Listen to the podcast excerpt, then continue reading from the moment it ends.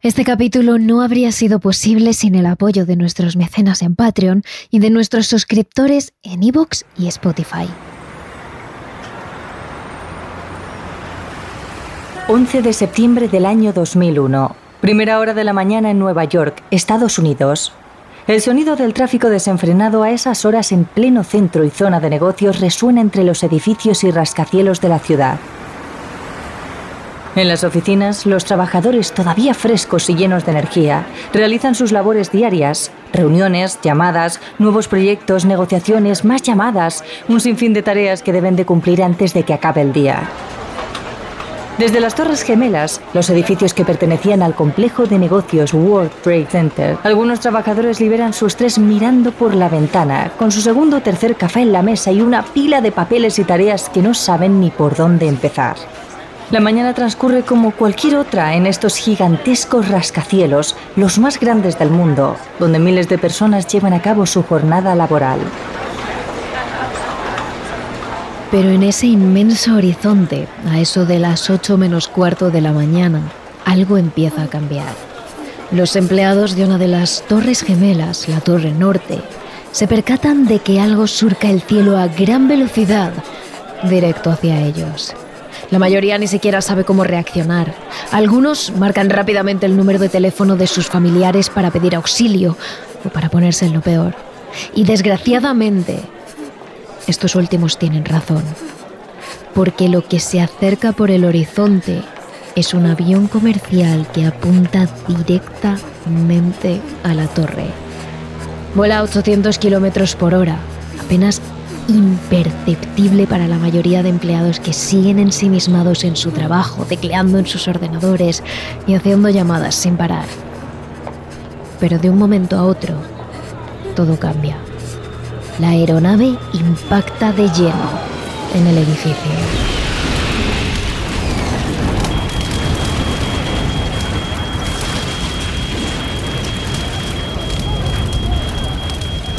El impacto sobre la torre suena como un rugido ensordecedor para los empleados que no han sido alcanzados por el avión o los escombros. En la ciudad, el resto de personas se asoman a las ventanas sin entender qué es ese terrible sonido que parece haber roto el cielo de Nueva York. Los trabajadores de la torre norte del World Trade Center corren despavoridos escaleras abajo. El teléfono de emergencias estalla de llamadas de empleados que han quedado atrapados y no saben cómo actuar. Algunos reciben órdenes de fuera en las que se les dice que deben permanecer donde estén, sin moverse, hasta que sean rescatados. Ni siquiera los operadores de emergencia que les atienden al otro lado de la línea se imaginan el terrible escenario. Alrededor del mundo, los medios de comunicación informan de la noticia.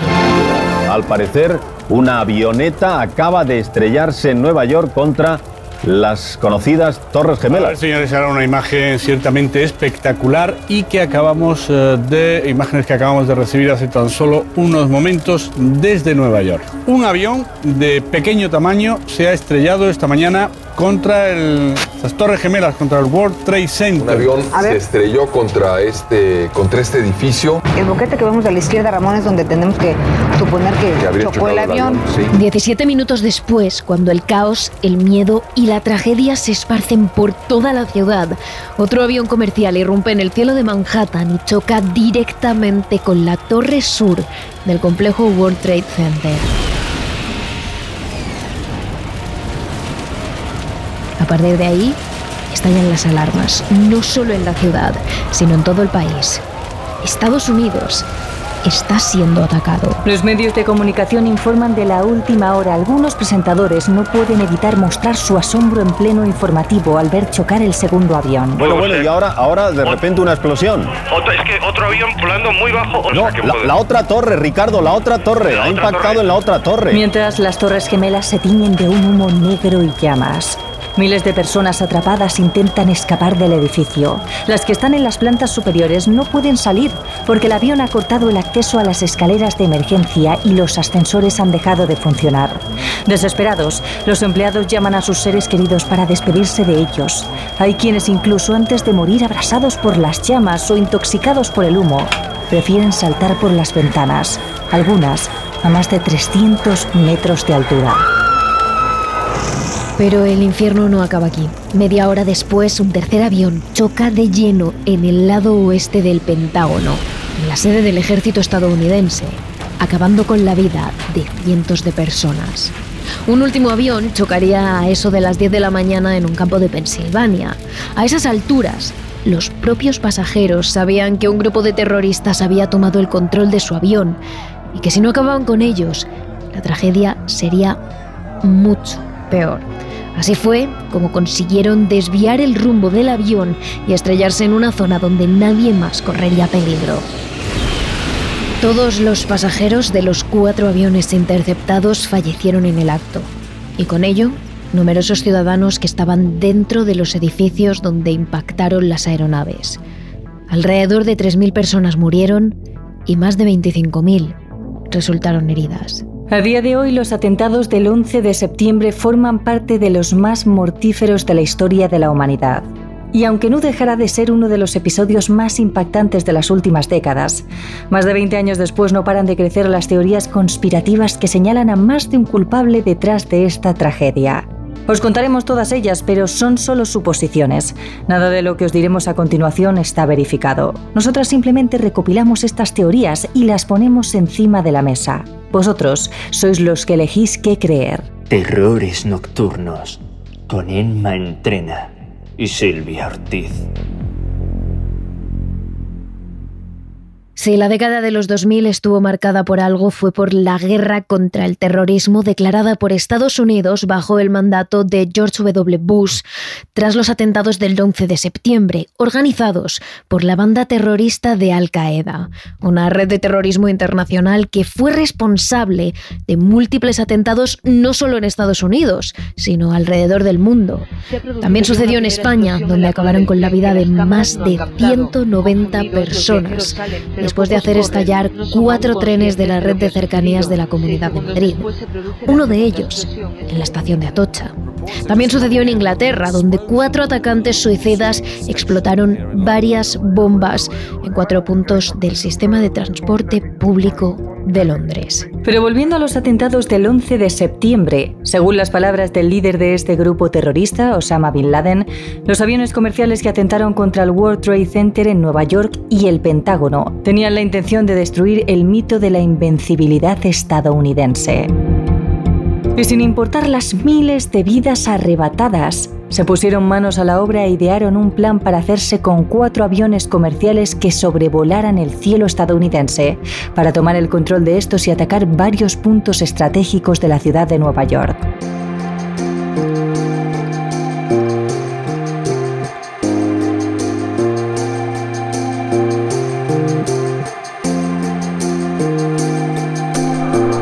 Comenzó el 11 de septiembre de 2001 a las 7.59 de la mañana. El vuelo 11 de American Airlines despega desde el aeropuerto de Boston rumbo a Los Ángeles con capacidad máxima de tripulación. Entre los pasajeros, cinco atacantes esperan el momento de entrar en acción. Entre ellos, el líder que ideó el plan para actuar en esos momentos, Mohamed Atta. Unos minutos después, a las 8 y cuarto de la mañana, en otra terminal del aeropuerto de Boston, despega el vuelo 175, también de United Airlines, con 56 pasajeros, cinco de ellos terroristas. Mientras esto ocurre, en el primer vuelo los cinco secuestradores consiguen entrar en la cabina del piloto y tomar el control del avión. De un momento a otro el pánico estalla dentro de la aeronave. Dos auxiliares de vuelo que intentan parar el ataque mueren apuñalados por los terroristas, mientras el único de los atacantes que sabe pilotar el avión, Mohamed Atta, toma el mando del vuelo AA-11. Es en este punto cuando se realiza la primera llamada sobre un posible ataque terrorista en un vuelo. Lo hace una de las azafatas llamada Betty Ong, al mismo tiempo que intenta esconderse de los atacantes. Mi nombre es Betty Ong, soy auxiliar número 3 en el vuelo 11. Vale. La cabina de mando no responde al teléfono y hay alguien apuñalando a la gente de la clase ejecutiva. No podemos respirar bien porque alguien nos roció con gas pimienta o algo similar. ¿Me podría describir a la persona que dice haber apuñalado a algunos pasajeros? Estoy sentada atrás. Alguien está volviendo de la clase ejecutiva. Si pueden esperar un segundo, están volviendo. A partir de ahí, la llamada se corta. A las 8 y 20 de la mañana sale el vuelo 77 de American Airlines que despega en el Aeropuerto Internacional de Washington Dulles, destino a Los Ángeles, con otros cinco atacantes entre los pasajeros. Los cuatro vuelos tienen previsto viajar de costa a costa y eso quiere decir que todos ellos llevan los tanques cargados con 43.000 litros de combustible, algo que los atacantes sabían y que utilizaron a su favor para que así la explosión del avión fuera aún mayor.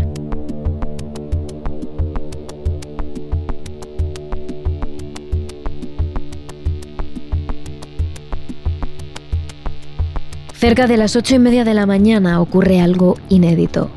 Mohamed Atta intenta comunicarse con los pasajeros por el megáfono del avión, pero en su lugar da la noticia del secuestro al Centro de Control Aéreo de Boston, informando a estos del secuestro y de que han tomado el control de más aeronaves. Que nadie se mueva, todo estará bien. Si intentan hacer algún movimiento se harán daño. Quédense callados. Que nadie se mueva, por favor. Regresaremos al aeropuerto. Mientras los controladores aéreos intentan averiguar qué está pasando, los atacantes apagan el transponedor del avión, el dispositivo que ayuda al control aéreo y a identificar cada aeronave y saber su rumbo, su velocidad y su altitud. A estas alturas, la Administración Federal de Aviación de Estados Unidos, la agencia gubernamental encargada de regular la aviación civil, sabe que está ocurriendo algo. Sin embargo, todos los vuelos del país continúan su rutina sin recibir ningún tipo de advertencia. Entre esos miles de vuelos está el cuarto y último avión que sería secuestrado por los terroristas. A las 8.42 el vuelo de United Airlines despega desde Nueva Jersey rumbo a San Francisco. Lleva un retraso de más de 40 minutos, pero según la tripulación es algo normal a esas horas de la mañana cuando el tráfico aéreo es más denso. Mientras esta aeronave despega, el segundo avión es tomado por los atacantes que retienen a la tripulación y a los pasajeros al final del avión, bajo la amenaza de que si no les hacen caso, harán estallar unas supuestas bombas que llevan en el depósito de la aeronave. Mientras tanto, el primer vuelo que ha cambiado de rumbo hace rato empieza a descender. La auxiliar de vuelo, Betty Ong, que lleva informando a la torre de control desde el principio del secuestro, da la voz de alarma. Están descendiendo muy rápidamente en un punto donde no se esperaba. Algo va mal. Estamos en un rápido descenso. Vamos erráticamente. Cuando el interlocutor le pregunta si puede mirar por la ventana y decir a qué altura se encuentra o qué puede ver a través de ella, la zafata dice su última frase antes de que se corte la llamada. Estamos volando bajo. Estamos volando muy, muy bajo. Estamos volando demasiado bajo. Oh, Dios mío, estamos demasiado bajos.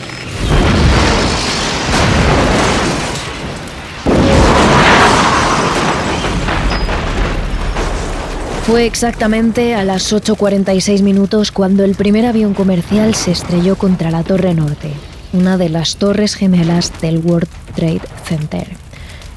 La aeronave atraviesa los pisos del 93 al 99, dejando inaccesible las escaleras del piso 92 hacia arriba, hasta la planta 110, la última del rascacielos. Cientos de personas mueren en el acto y otras cientos quedan atrapadas en las plantas superiores sin posibilidad de escapar. Entre los pocos supervivientes que consiguieron huir desde los pisos más altos está Constant Lavetti, una trabajadora que vio perfectamente cómo el avión se acercaba a la ventana del edificio donde ella trabajaba. Me quedé congelada. No me moví. No podía. Me quedé de pie junto a la ventana. Podía verlo acercándose cada vez más. Podía ver la cola del avión, la cabina del piloto. Pude ver dentro de la propia cabina, las ventanas polarizadas, todo. Así de cerca estaba. El impacto del avión en la torre sonó como un fuerte rugido ensordecedor.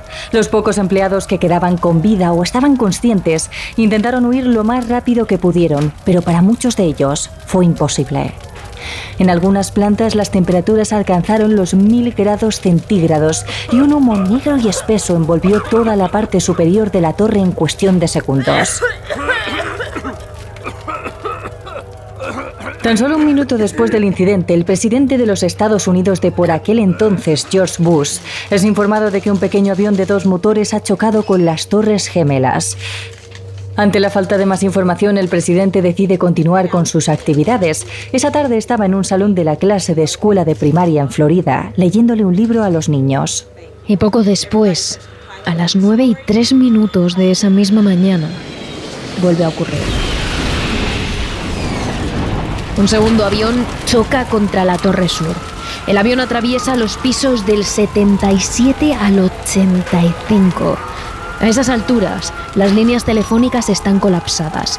Los equipos de emergencia reciben llamadas de vecinos, de familiares e incluso de trabajadores que siguen allí dentro y que piden ayuda desesperados.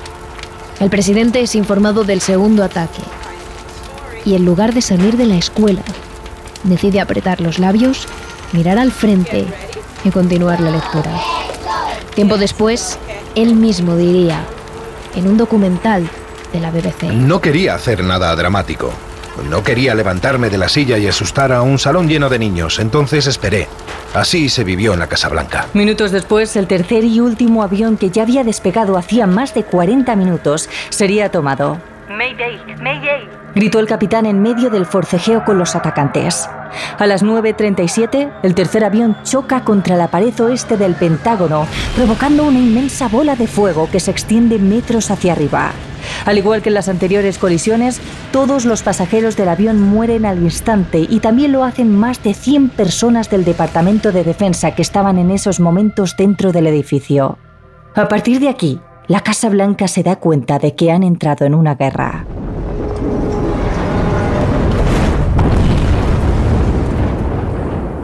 Son casi las 10 de la mañana cuando la Torre Sur se viene abajo. Los heridos, las personas atrapadas y el equipo de bomberos queda sepultado por toneladas y toneladas de escombros.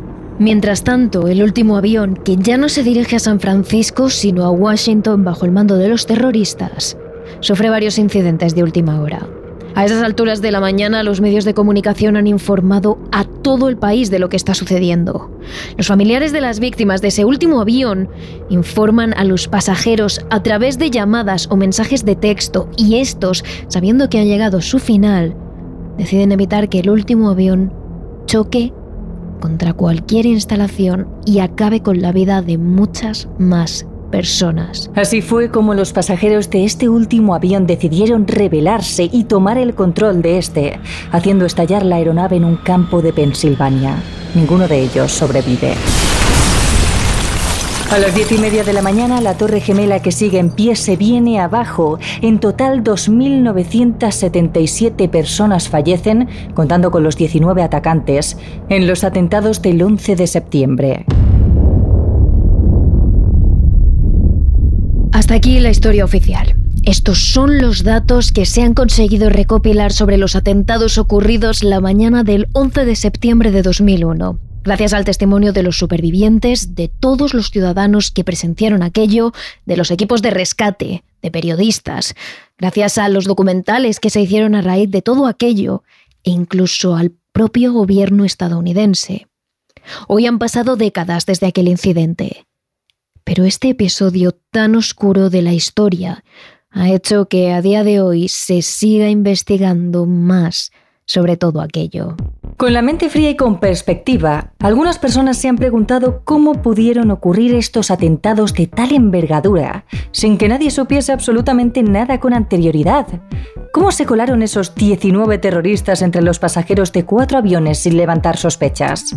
Estas personas iban armadas y formaban parte de una célula terrorista muy peligrosa. ¿Por qué el gobierno estadounidense no actuó de inmediato cuando el atacante del primer avión contactó con la torre de control por error y se escuchó cómo amenazaba a los pasajeros diciendo que había tomado el control del avión? ¿Y por qué tampoco lo hizo cuando impactó con la torre norte?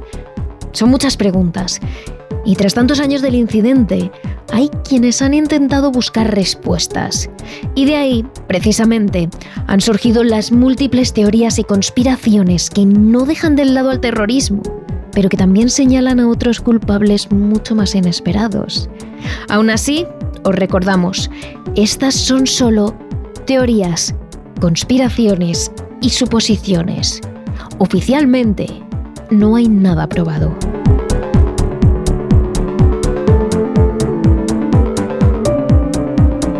La primera de ellas, y quizá la más sonada, es aquella que dice que los atentados de las Torres Gemelas no fueron provocados en este caso por el impacto del avión, sino por unos explosivos preparados con anterioridad dentro del edificio. Más de 400 metros de altura y 110 pisos. La estructura de las Torres Gemelas era de acero y su diseño se llevó a cabo con el fin de que éstas estuviesen preparadas para aguantar vientos huracanados de hasta 225 kilómetros hora e incluso del embiste de un avión, concretamente de un Boeing 707, según aseguró el ingeniero del proyecto Lee Robertson.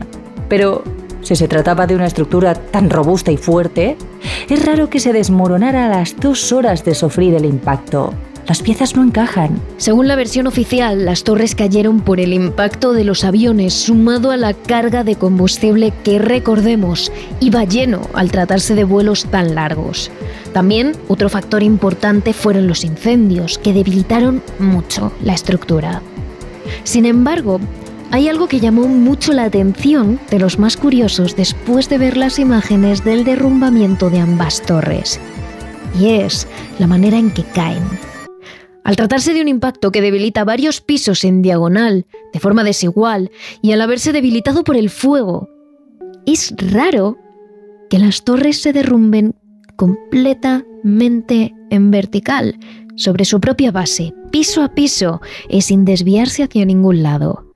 Esto recuerda más bien a las demoliciones programadas, donde el edificio cae de forma recta y perfectamente estudiada. Según el informe del final del colapso de las Torres Gemelas, elaborado por el gobierno de Estados Unidos y publicado en septiembre de 2005, los daños estructurales provocados por la colisión y por la siguiente redistribución de pesos, además de los fuegos alimentados por el combustible y el material de oficina y el desprendimiento de los aislantes, provocaron el desplome.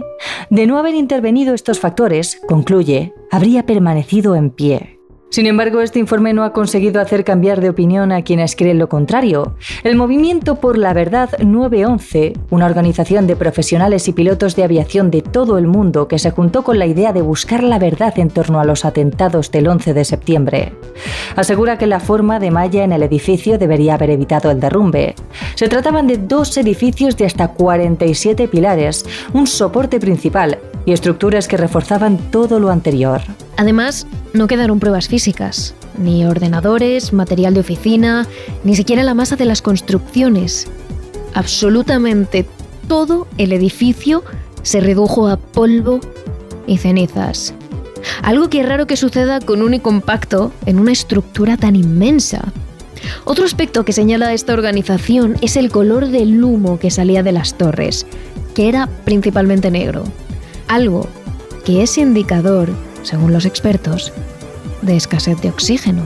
Este cóctel de preguntas sin respuesta, sumado a algunos testigos que dijeron escuchar varias explosiones antes de que el edificio se derrumbara, hace inevitable pensar en una posible demolición controlada de los edificios.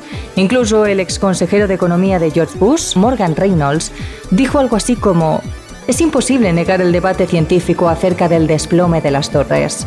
La tesis oficial se contradice. Únicamente una demolición profesional, controlada, puede explicar los elementos probados en la investigación sobre el desplome de los edificios. Y siguiendo esta línea, aquí es donde entran los argumentos y las personas que se inclinan por un inside job o un trabajo interno de Estados Unidos. Es decir, que todo hubiera estado organizado por el gobierno con el fin de conseguir un argumento sólido para justificar las futuras guerras que llegaron poco después del incidente, como las de Irak o las de Afganistán. De hecho, el propio consejero de Economía del presidente dijo el 12 de junio de 2005 lo siguiente. Si los tres rascacielos de acero del World Trade Center se desplomaron verdaderamente por una demolición controlada, entonces la hipótesis de una conspiración interna y de un atentado gubernamental contra el pueblo norteamericano sería irrefutable. Pero el 11 de septiembre no solo las Torres Gemelas ardieron, a poca distancia estaba el edificio 7 del World Trade Center, con 200 metros de altura y 47 plantas, totalmente acristalado, que empezó a arder poco después de los atentados. Afortunadamente nadie salió herido porque el edificio fue evacuado con anterioridad. Ningún avión chocó contra él, ni el combustible avivó cualquier tipo de explosión o fuego. Pero eso de las 5 y 20 de la tarde, el edificio se derrumbó. Aquí es donde viene la segunda teoría que está hilada con la primera que os hemos contado. ¿Por qué se derrumbó ese edificio y no otro? Justo donde estaban las oficinas del Servicio Secreto de Estados Unidos, la CIA, el Departamento de Defensa y la Oficina de Gestión de Emergencias del alcalde de Nueva York, entre otros. Aquellos que piensan que detrás de todo esto podría estar el gobierno estadounidense utilizan este argumento como el que más peso tiene de todos. Es curioso que solo este edificio y ninguno más de los alrededores se viniera abajo. Justo donde se guardaba la cantidad de información de las investigaciones y de los proyectos, y de los cuales no quedaron absolutamente nada. Al igual que las Torres Gemelas, este edificio cayó de la misma forma, en vertical, sobre su propia base como si de una demolición controlada se tratase. Las investigaciones que llevó a cabo el Ejecutivo estadounidense señalaron que el derrumbe se debió al colapso del edificio por los incendios de las torres. Las altas temperaturas provocaron la dilatación de las vigas de acero, que produjo a su vez un fallo en la estructura. Además, dicen, deberían haber sonado los explosivos en caso de haberlos, un ruido que no se escuchó en ningún momento durante el colapso.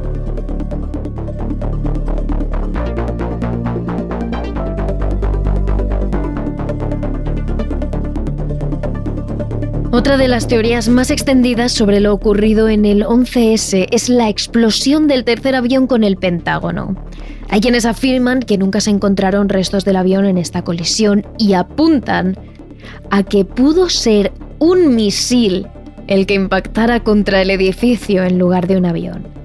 Las personas que defienden esta teoría consideran que el agujero que dejó el impacto era demasiado pequeño para ser de un avión comercial 27 metros de diámetro de acuerdo con el informe del Pentágono, mientras que las aeronaves de este tipo miden 38 metros de largo si contamos con las alas. Un periodista llamado Thierry Mason escribió un libro bajo el título de La Gran Postura, donde se dedicó a desmontar la versión oficial del gobierno y a acusar a políticos, empresarios y militares de llevar a cabo la operación.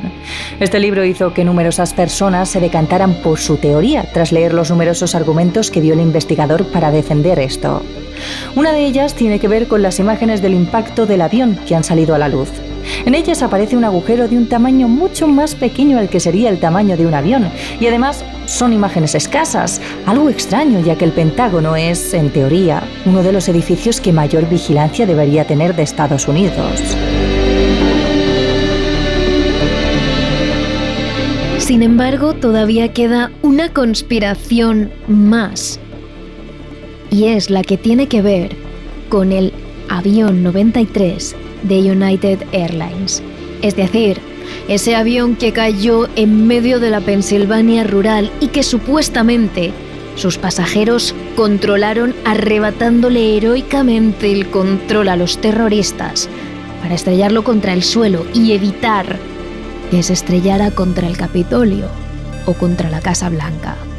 Al menos, esta es la versión oficial que ofrecen los Estados Unidos. Pero ¿Realmente sucedió así? ¿Realmente los pasajeros tomaron el control del vuelo y estrellaron el avión aposta? Esta es la última teoría que te contamos sobre el 11 de septiembre y lo hacemos en nuestro capítulo extra de Evox, Patreon y Spotify, así que no te olvides de ir a escucharlo.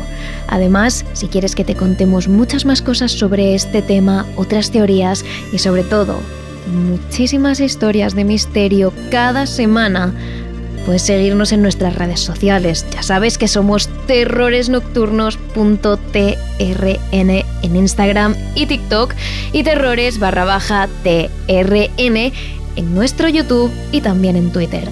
Te esperamos. Terrores Nocturnos, realizado por David Fernández Marcos.